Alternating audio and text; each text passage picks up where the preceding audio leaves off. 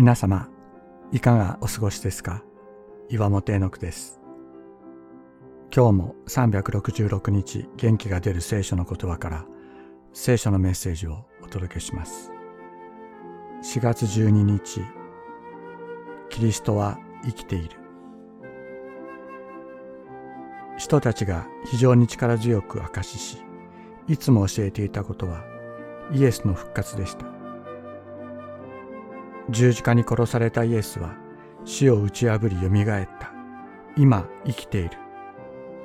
死はイエスを支配することはできなかった。今働いておられる。イエスに連なる者はイエスと同じようによみがえる。死に支配されることはないと証言してやまなかったのです。イエスは死者の中から復活したと証しするとき、生きているイエスの御霊が彼らの中に働いたと聖書は言います。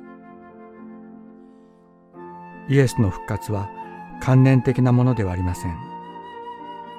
死を打ち破って蘇られた方は今も私たちと出会い、私たちを導き、ご自身の技を行われるというのです。イエスの復活を語るとき、そこにイエスの恵みが望み、そこにイエスがおられるというならば、私たちはもっとイエスの復活を語るものでありたいと思います。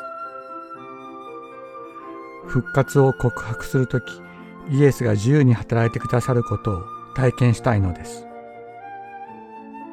私たちはもっと深い生きたイエスとの関係を経験することができるようになりたいのです。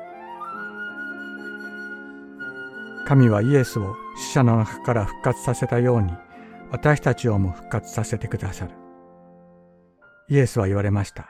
私が生き、あなた方も生きると。人たちは主イエスの復活を大きな力を持って証しし、大きな恵みが彼ら全員のものの上にあった。人の働き4章33節あなた方はどうして生きている方を死人の中に探すのですか？ここにはおられません。蘇られたのです。ルカの福音書24章5から6節